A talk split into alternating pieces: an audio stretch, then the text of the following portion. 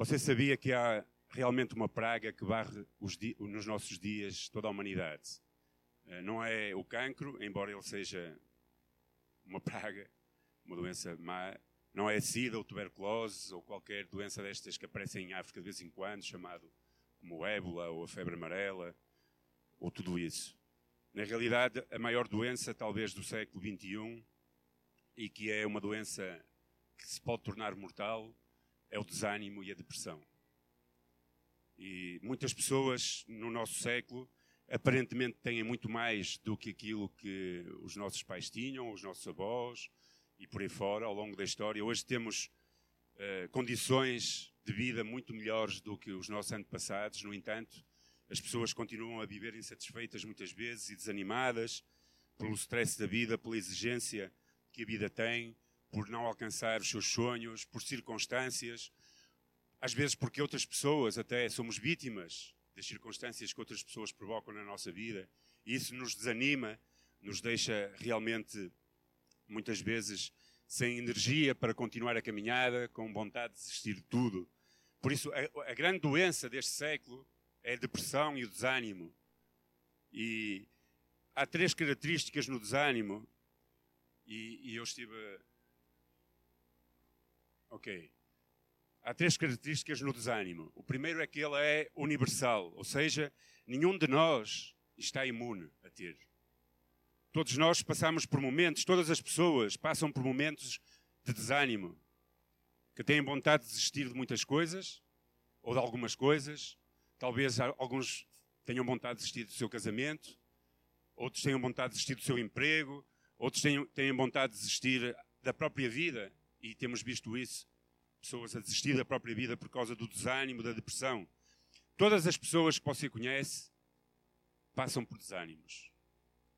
Ou já passaram, se calhar alguns estão a passar hoje, ou irão passar amanhã, porque isso faz parte da vida.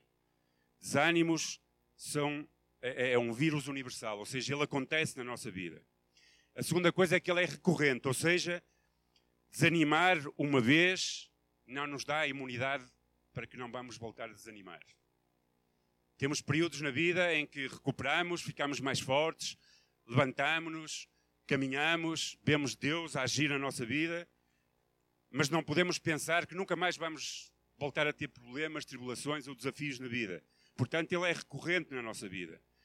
Podemos ficar desencorajados e desanimados uma e outra vez. Aprendemos, ultrapassamos e voltamos a desanimar. E a terceira coisa é que é altamente contagioso. Eh, eu, infelizmente, a minha esposa tem depressão há vários anos e tem momentos altos, momentos baixos, e posso garantir que o desânimo e a depressão é contagiosa. Porque se nós não tivermos cuidado, nós somos contagiados, porque as pessoas normalmente, quando estão desanimadas, tornam-se pessimistas, não veem luz ao fundo do túnel e tudo é negativo à sua volta, não é? Eu, eu sou uma pessoa muito positiva, não é? Uh, e, e, é engraçado porque na minha relação com a minha esposa, quando ela está em, em, assim, em pior, a passar piores alturas com a depressão, é que para cada solução que eu apresento, ela vê um problema. Eu dou uma solução, pessoas desanimadas têm essa tendência. Há um, há um obstáculo, há um desafio, tu vês uma solução, Tu oras, buscas Deus, encontras a solução e ela consegue encontrar um problema. E então isso contagia-te. E se não tivermos cuidado, nós, quando estamos desanimados, contagiamos outros e quando vivemos perto de pessoas desanimadas, somos contagiados por elas também. Por isso, isso essas três características do desânimo são, na realidade, presentes e acontecem na nossa vida. Agora, sem dúvida, que analisando este tipo de comportamento, este tipo de epidemia, o desânimo pode ser uma arma muito, muito poderosa que o diabo usa para fazer com que nós vivamos uma vida triste. Sem energia, sem alegria, onde temos vontade de desistir, onde muitas pessoas têm desistido e têm até, nós conhecemos histórias de pessoas que se suicidam, casamentos que são destruídos, pessoas que desistem de estudar, porque estão desanimadas com os seus estudos, pessoas que desistem dos seus empregos, etc, etc, etc. Satanás usa o desânimo para destruir a nossa vida. E há alguns efeitos que são facilmente vistos quando nós estamos desanimados. Eu tenho aqui uma pequena lista. Por exemplo, quando nós estamos desanimados, o desânimo impede-nos de ser o que Deus tem planeado para que nós sejamos. Esconde a beleza da vida. Pessoas, quando são tomadas pelo desânimo, não encontram beleza na vida.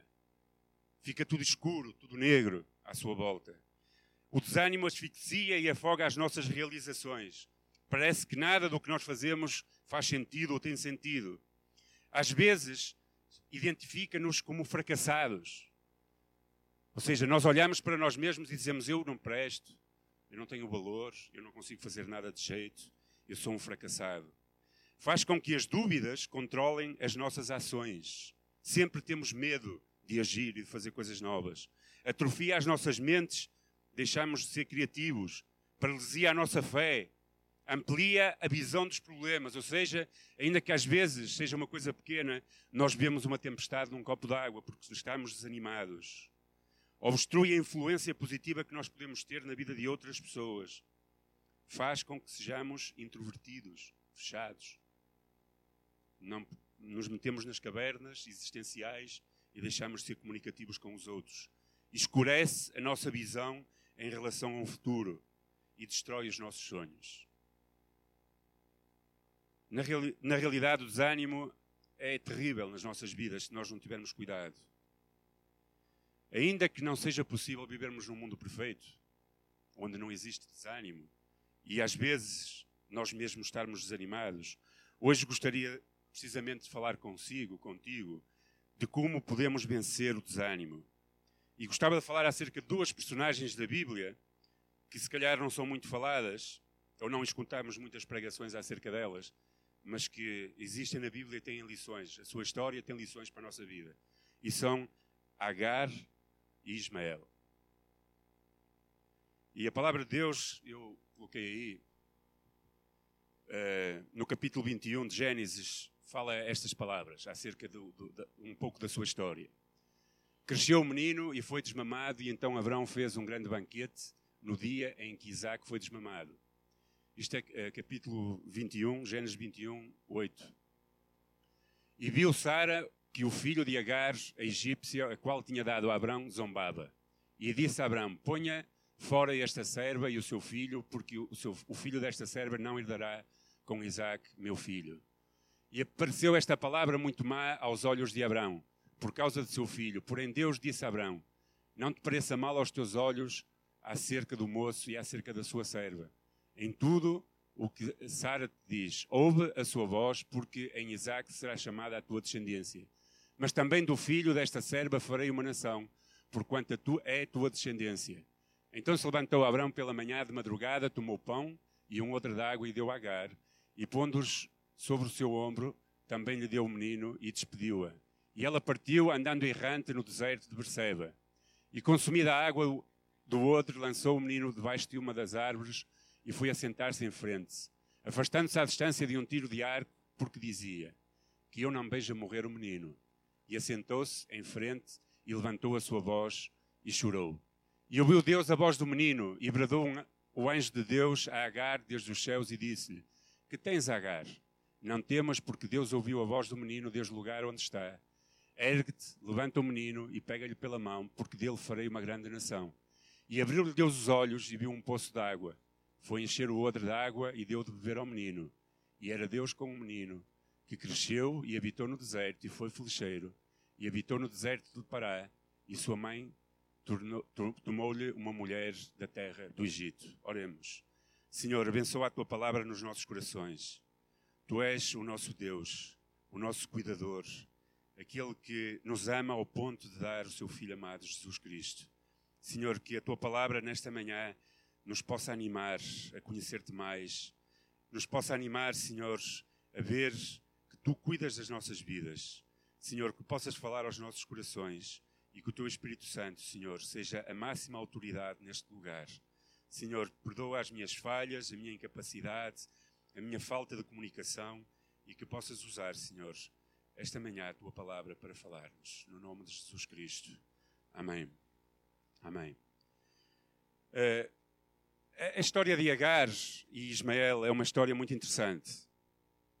Uh, Abraão não podia ter filhos com Sara, ou seja, Sara não podia ter filhos, não é?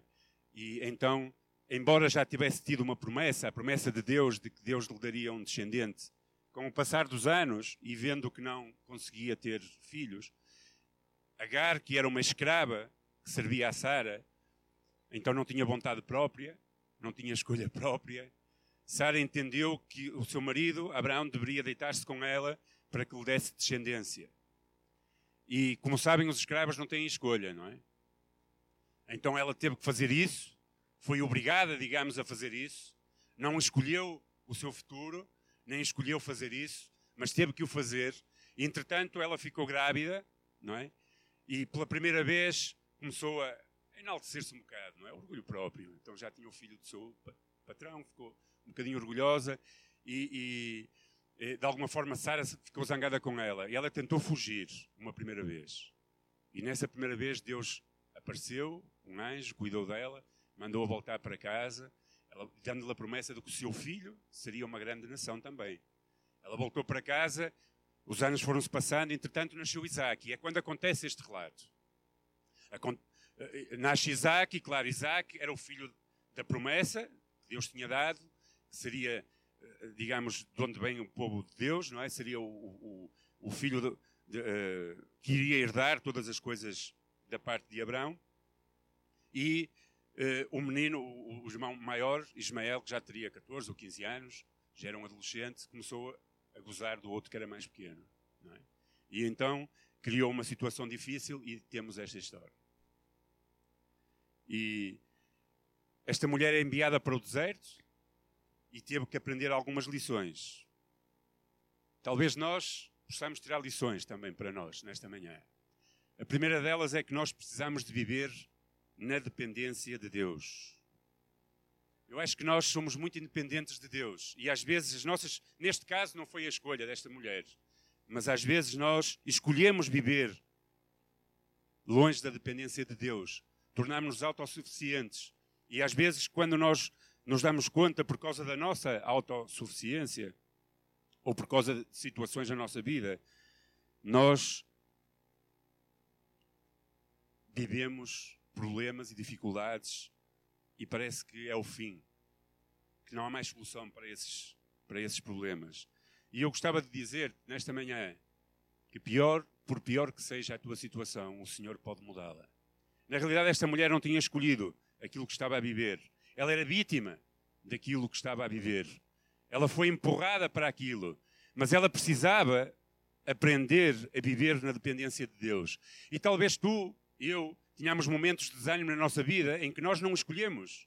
Até nem tivemos escolha, não foi por, por, iniciativa nossa, mas o certo é que por causa das circunstâncias eles aparecem. E nós precisamos, nessas circunstâncias, aprender a viver na dependência de Deus. Você já passou por situações em que parecia que tudo estava perdido? O que é que você fez? Dependeu de Deus? Aproximou-se de Deus? ou começou a correr para todas as direções, a buscar ajuda noutros lugares que não, primeiramente, na dependência de Deus. Precisamos aprender alguma coisa nestas situações, às vezes difíceis da vida. E a primeira delas é que precisamos depender de Deus. Até aquela altura, Agar tinha sempre dependido do seu Senhor, Abraão. Ele era o que provia as suas necessidades, ele é que cuidava dela, ela sentia-se segura, ou seja, a sua dependência era naquele homem, o qual era o pai do seu filho. Mas Abraão era um homem. E na hora da verdade, embora ele fosse rico, o que é que ele fez? Despediu-a, porque os homens também falham. Se tu estás a passar por dificuldades, embora o nosso lema é juntos somos mais fortes, e é verdade, nós precisamos uns dos outros e dependemos uns dos outros, mas a nossa principal dependência sempre tem que ser de Deus. Por mais que os homens possam ajudar-nos e fazer com que a nossa vida se torne melhor, depende de Deus a cada dia da tua vida. Porque é em Deus que tu vais encontrar a segurança, o conforto, onde vais habitar, como diz o Salmo, à sombra do Onipotente e descansar. ela tinha-se habituado a depender daquele homem. Mas Abraão era um homem. E na hora da pressão, pressionado pela sua mulher, ele decidiu despedir a sua serva.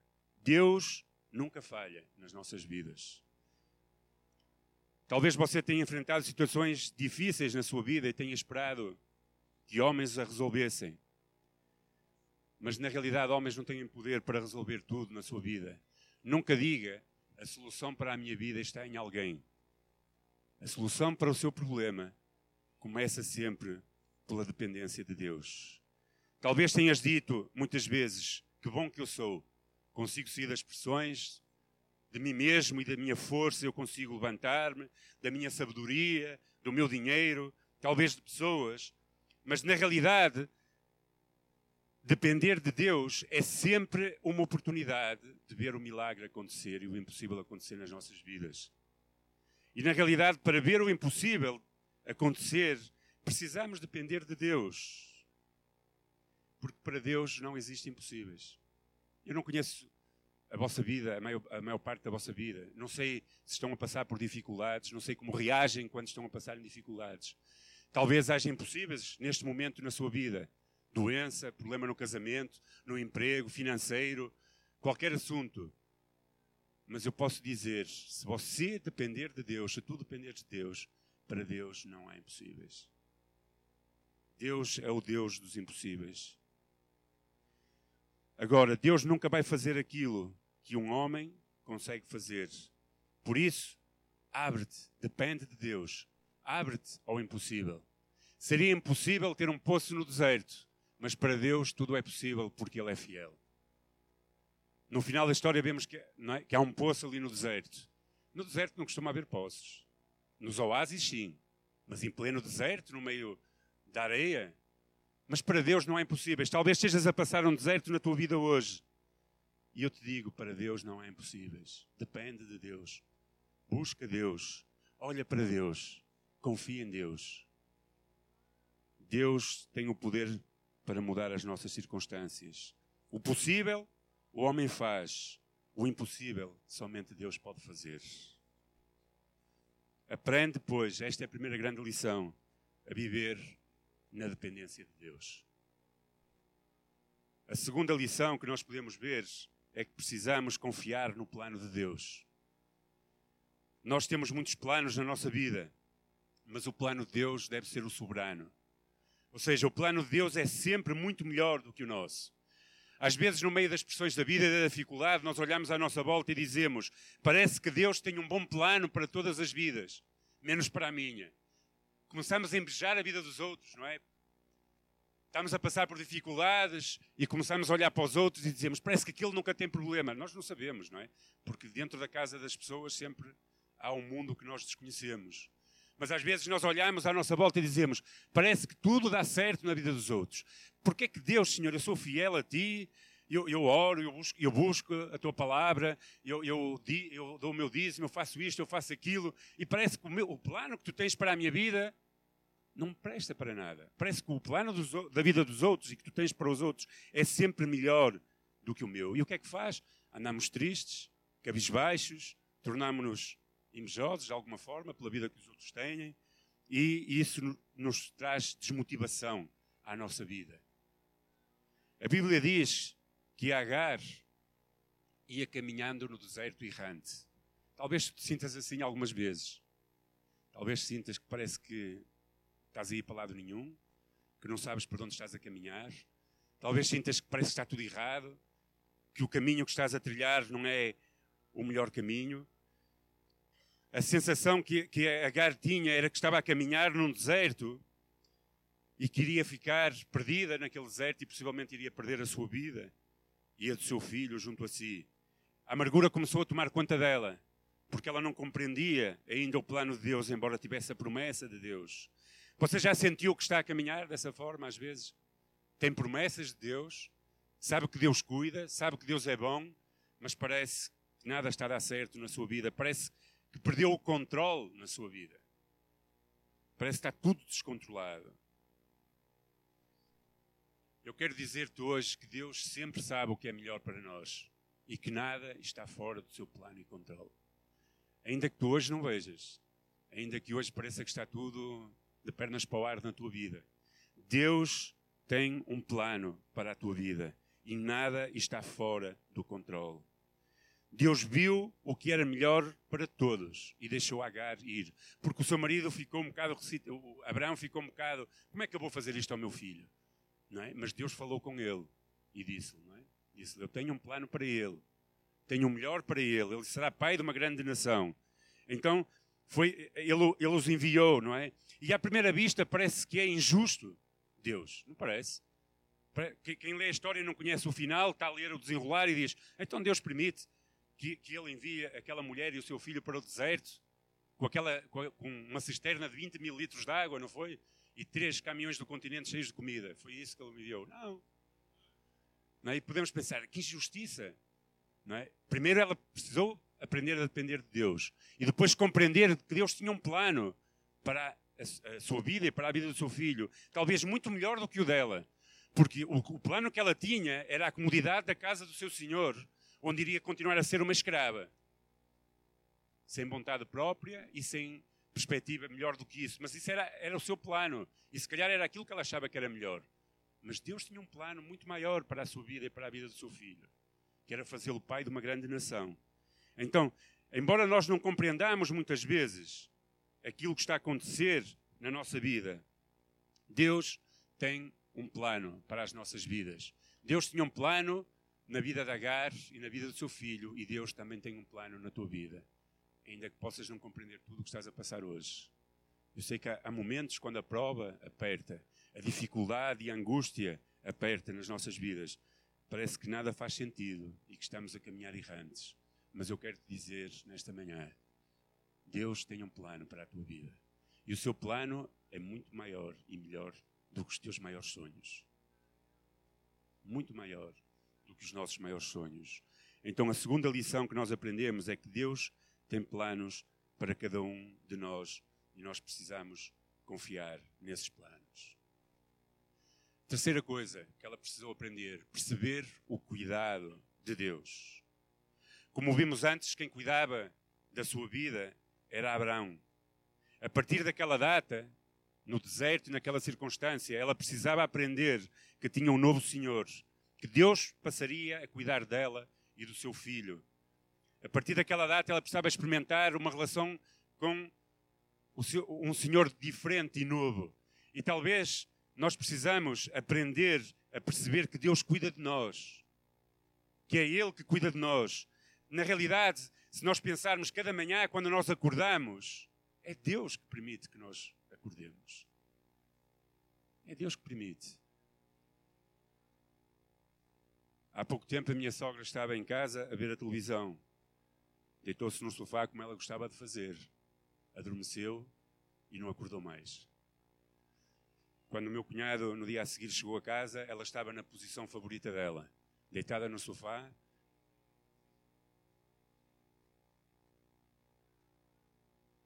Ninguém sabe o daqui a pouco. Deus cuida de nós. Deus permite que nós nos levantemos, que nós trabalhemos, que nós ganhemos o pão de cada dia, que nós nos relacionemos com pessoas, que nós conquistemos até os nossos sonhos. Por isso nós devemos perceber o cuidado de Deus mesmo no meio da aflição, mesmo no meio do problema e da angústia. Deus está a cuidar de nós. Então nós precisamos verdadeiramente confiar na soberania de Deus Creia que Deus está no controle e cumprirá as promessas para a sua vida. Deus tinha dito: De ti farei uma grande nação. Deus tinha dito: Deste menino farei uma grande nação. Então, Deus tem promessas na sua vida. Aprenda que Deus cuida da sua vida. Na realidade, é isso que Deus faz. Deus providencia. Deus providenciou um poço no meio do deserto para Agar e Ismael. Abraão apenas lhe tinha dado um pouco de água e um pão. Deus providenciou o resto e cuidou deles. No meio do desânimo, das lutas, do deserto, devemos acreditar que o nosso Deus provê tudo o que precisamos para viver. Eu tenho experimentado isso na minha vida. Ou Deus, de alguma forma, me abençoa, me abre portas, me ajuda. Tu provavelmente tens experimentado isso na tua vida. De alguma forma, é difícil nós podermos, quando estamos a passar por pressões, por situações difíceis, achar que Deus está a cuidar de nós. É muito difícil. É muito difícil nós percebermos o cuidado de Deus. Deus sempre vai cuidar das nossas vidas. Quando nós estamos desesperados, no meio das nossas lutas, dos desertos, precisamos acreditar de que Deus é tudo o que nós precisamos para viver. Podemos não ter tudo aquilo que nós desejaríamos ter, mas provavelmente Deus irá arranjar uma maneira de nós termos tudo aquilo que precisamos para viver. Deus até enviou um anjo, diz o versículo 17. Deus usa anjos. Às vezes podem ser anjos que nós podemos apalpar e abraçar e falar. Outras vezes são anjos espirituais que nós, se calhar, até não conseguimos perceber que eles estão a cuidar de nós. Mas Deus usa anjos e levanta anjos para abençoar as nossas vidas. Eu creio que Deus cuidará de cada um de nós, da nossa família, da nossa igreja, no meio das nossas dificuldades, como tem feito até hoje. Ele tem sido fiel. Se repararmos, Deus apenas mostrou aquele poço, mas não, não, não meteu água na boca.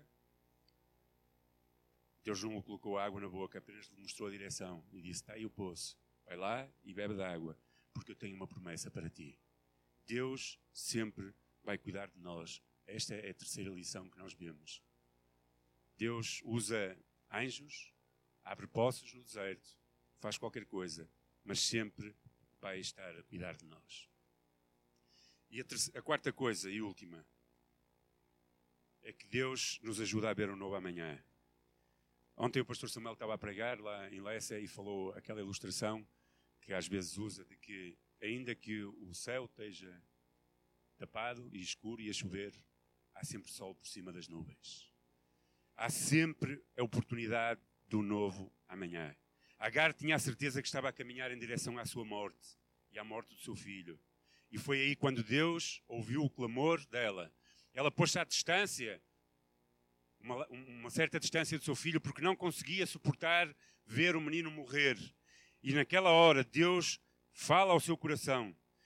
Talvez tu hoje estejas a passar por desânimos e lutas e parece que não há uma perspectiva de um amanhã melhor. Eu quero dizer que Deus quer mostrar-te um novo amanhã. Há sempre um novo amanhã com Deus, porque Ele cuida de nós. Talvez Deus queira mostrar-te uma fonte onde possas saciar verdadeiramente a tua sede. Quando estamos no meio da dificuldade, eu não sei de onde tentamos saciar a nossa sede. Mas Deus tem uma fonte que quer saciar a nossa sede. E essa fonte é Jesus Cristo. Hoje quero dizer-te que Jesus Cristo é fonte de toda a água de vida. Talvez tu estejas a passar por desânimos, talvez passaste ontem, talvez vais passar amanhã. E eu quero te dizer, no meio do teu desânimo, Jesus Cristo é aquele que pode incutir toda, tudo, tudo, pode satisfazer toda a tua necessidade, tudo aquilo que tu precisas para encontrar ânimo para viver o teu novo amanhã.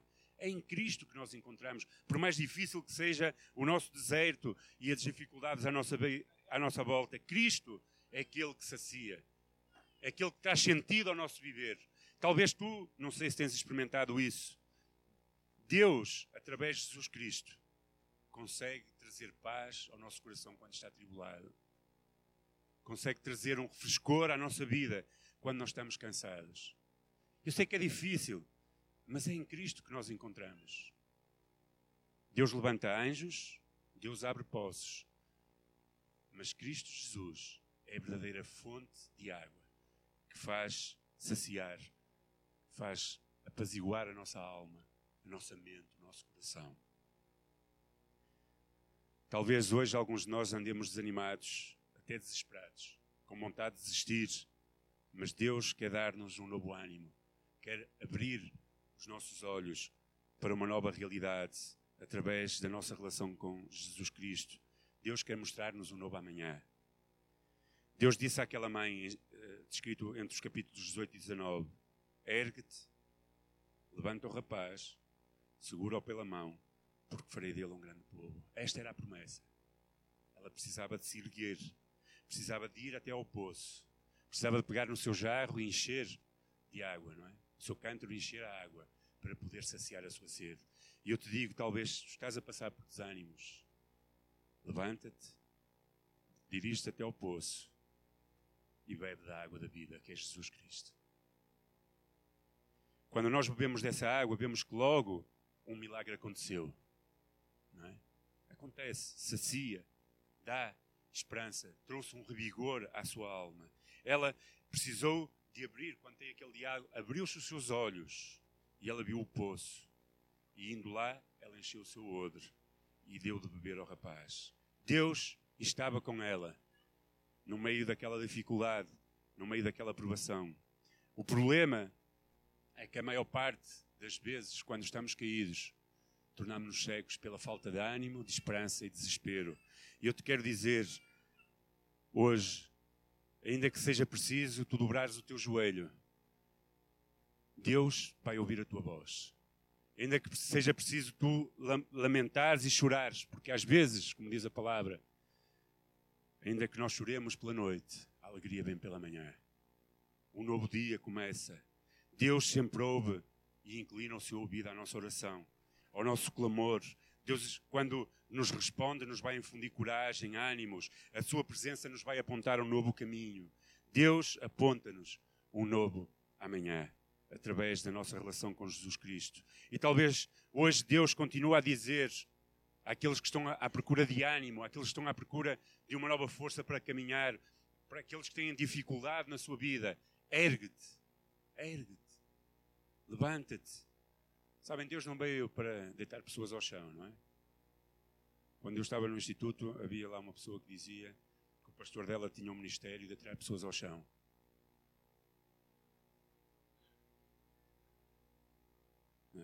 E uma vez um pastor aqui em Portugal começou a orar por, por pessoas e pessoas começaram a cair. E ele disse: Irmãos, não caiam porque Jesus veio levantar os caídos e não atirar as pessoas ao chão. Cristo veio para levantar aqueles que estão caídos. Então, na realidade, nós precisamos, se calhar, encontrar Jesus Cristo, encontrar-nos com Ele, ou reencontrar-nos com Ele, para que Ele nos possa levantar, para que possa saciar as nossas dúvidas, para que possa trazer paz ao nosso coração, para que possa verdadeiramente tirar água dos desertos da nossa vida. Olhem, eu posso falar isto com experiência própria. É? Porque, como eu disse antes, eu sei o que é viver com uma pessoa que tem depressão. E, e sei o que é difícil fazer ver às pessoas que estão desanimadas que há um poço à frente delas. E que esse poço se encontra em Jesus Cristo que é Ele que é capaz de saciar todas as nossas ânsias, medos, problemas. E eu sei que é muito difícil. Pessoas que estão no meio de, de desânimos, talvez olhem e, e, digam e pensem: estás a falar isso de cor. Mas não é de cor. Eu sei o que é viver no meio da dificuldade. E embora às vezes eu diga, e esteja a dizer nesta manhã que é em Jesus Cristo que nós encontramos todo o sentido na nossa vida e toda a satisfação para nós vivermos, poderão ser apenas palavras para ti. Mas eu sei por experiência própria que é nele que eu consigo encontrar uma perspectiva para um novo amanhã. E eu te convido a fazer isso. Lembra-te, por pior que seja a tua situação, por pior que seja hoje, Deus pode mudá-la. O Senhor não desiste de ti, não desistiu de você, como não desistiu de Agar e de Ismael. Deus ouve o nosso clamor. Um parênteses, Ismael significa Deus ouve. O nome Ismael significa Deus ouve. Deus ouve sempre o clamor dos seus filhos. Ele quer trazer força redobrada. Ele quer dar talvez uma, uma nova direção à nossa vida. Então, talvez tenhamos que entregar hoje as nossas angústias, desafios, desânimos, problemas, para que Ele possa ajudar-nos e encontrar-se connosco nesta manhã para poder verdadeiramente saciar toda a nossa sede, os nossos desafios serem resolvidos. Deus não desiste de ti. Não desistas também de Deus. Deus quer fazer-nos andar por um caminho, se calhar nunca antes caminhado. Não fiques postrado no meio dos teus problemas. Volta-te para Deus. Ouve a voz dos anjos. Bebe da água da vida que é Jesus Cristo. E não desistas nunca daquilo que Deus tem para a tua vida. Vive na dependência de Deus. Confia no plano de Deus, ainda que hoje não vejas, ainda que hoje não encontres não é? sentido no plano. Se calhar Deus está-te a proteger ou está-te a, a, a trabalhar na tua vida para um novo amanhã. Eu estive a estudar a vida de Jeremias um pouco e fiquei abismado. Sabem que Jeremias não pôde casar. Sabem porquê? Não era porque não gostava de mulheres. Era porque Deus lhe disse: Tu não vais casar. Vais ficar solteiro. E sabem porquê que Deus lhe disse para ele ficar solteiro? Porque ele disse: Porque povos vêm sobre Israel e, e mães chorarão os seus filhos, maridos chorarão as suas esposas. Talvez Jeremias, naquela altura, deve ter, podia ter pensado assim: Deus, então nem posso ter uma mulher. Mas Deus estava a poupá-lo de que no dia da manhã ele visse os seus filhos a, a sofrer e a sua mulher a morrer. Então nós às vezes não percebemos tudo na nossa vida hoje. Mas Deus tem planos. Percebe o cuidado de Deus na tua vida. Eu percebo o cuidado de Deus na minha vida. Mesmo que sejam anjos, às vezes. Eu percebo como Deus tem cuidado a minha vida. Confia no novo amanhã. Amém? Oremos. Senhor, tu és o Deus da fonte da vida. E não há ninguém que consiga sentir totalmente saciada o seu coração e a sua alma se não é em Jesus Cristo. Senhor, perdoa-nos as vezes em que nós confiamos em nós mesmos, ou confiamos apenas nos homens, ou confiamos na nossa sabedoria e força. Senhor, não há plano melhor do que o teu plano para as nossas vidas, mesmo que nós não entendamos hoje. Mesmo que nós não percebamos, Senhor, aquilo que está a acontecer e parece que andamos errantes, que não temos um caminho bom para percorrer, mesmo que às vezes nós olhamos à nossa volta e parece que o plano da vida dos outros é sempre melhor do que o nosso.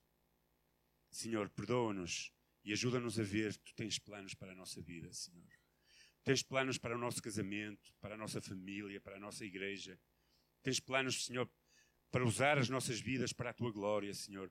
Tu tens planos e promessas para cada um de nós, Senhor. E, Senhor, no meio dos desafios da vida, Senhor, ajuda-nos a perceber que tu estás a cuidar de nós. Tu cuidas de nós, Senhor, mesmo quando nós não percebemos. Tu velas até no nosso sono, Senhor. Tu cuidas de nós e tu nos livras de tantas coisas que nós nem sequer conseguimos perceber, Pai. Olhando à nossa volta, talvez nós tenhamos mais tendência para ver aqueles que estão a viver uma vida melhor do que a nossa, aparentemente. Senhor, mas há tantos e tantos, Senhor, que estão a sofrer, que estão bem pior do que nós. Se nós olharmos para as notícias do que acontece na Síria, aos teus filhos, Senhor, do que acontece em tantos e tantos países, Senhor, pessoas que professem a fé cristã e que estão, sido, estão a ser mortos, assassinados, Senhor. E, Senhor, nós não entendemos tudo, Senhor, mas nós sabemos que Tu cuidas de nós. Tu dás-nos a graça a cada dia para poder viver, Senhor. Senhor, e ajuda-nos a olhar no meio das nossas lutas, dificuldades, na obscuridade da prova, Senhor.